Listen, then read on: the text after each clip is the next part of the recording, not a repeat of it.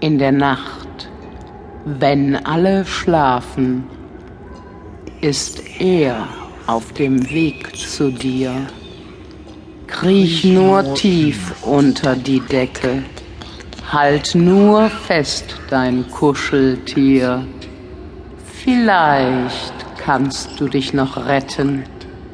Halt den Atem an. Sei still. Niemand kann es vorher wissen, was der Kinderfresser will.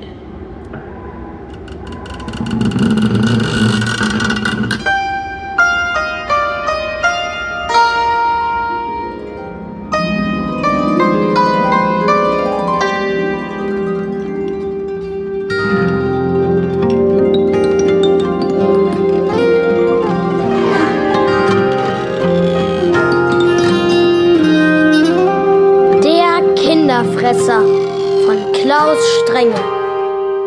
Erstes Kapitel Monster unterm Bett.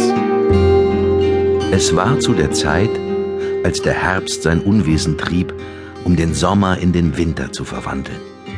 Die Tage wurden kürzer, die Schritte der Menschen schwerer.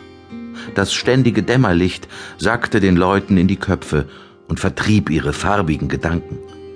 Das Weihnachtsgebäck lag schon in den Regalen des Supermarktes und konnte es kaum erwarten, dem neonhellen, unfestlichen Ort wieder zu entkommen. Derweil vertrieben sich die Schokonikoläuse ihre Langeweile damit, sich gegenseitig die Alufolienmäntel herunterzureißen und wehrlose Dominosteine platt zu hopsen. Der Sturm in dieser Nacht peitschte den Regen übers Land und verpasste den Bäumen eine neue Frisur. Sogar die Nacht selbst musste sich an den Hausdächern festklammern, um nicht frühzeitig in den Tag geblasen zu werden. Von diesem Getöse wachte Silly auf. Eigentlich hatte sie versucht, das Einschlafen zu vermeiden, denn sie fürchtete sich vor uneingeladenem Besuch, so wie jetzt.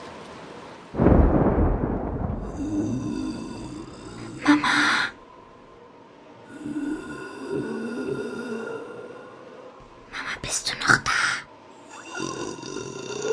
Warum glaubt mir auch nie einer? Immer wieder habe ich gesagt, dass da ein Monster unter meinem Bett ist. Mama, Mama, sag doch was, bitte.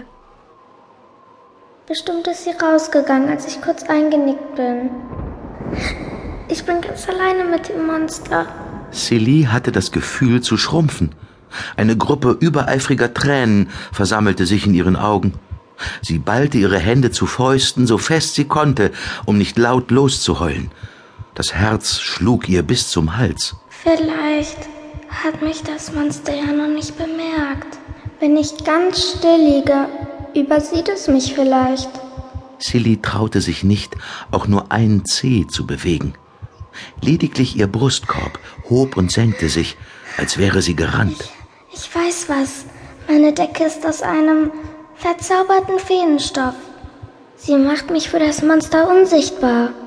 Und unüberwindbar auch. Sie wickelte sich fester an ihre Decke, versuchte, die Enden unter sich zu bekommen, damit nichts und niemand darunter schlüpfen konnte. Da spürte sie einen Druck auf ihrem Oberschenkel. Ihr Herz versuchte wegzulaufen, Sie biss die Zähne zusammen, damit es nicht durchschlüpfen konnte. Etwas bewegte sich auf der anderen Seite der Decke entlang zum Kopfende. Oben angelangt, zupfte es an der Decke, um sie ihr zu entreißen. Silly aber klammerte sich fest, so gut sie konnte. Sie hielt die Luft an und kniff die Augen zu, als eine heisere Stimme flüsterte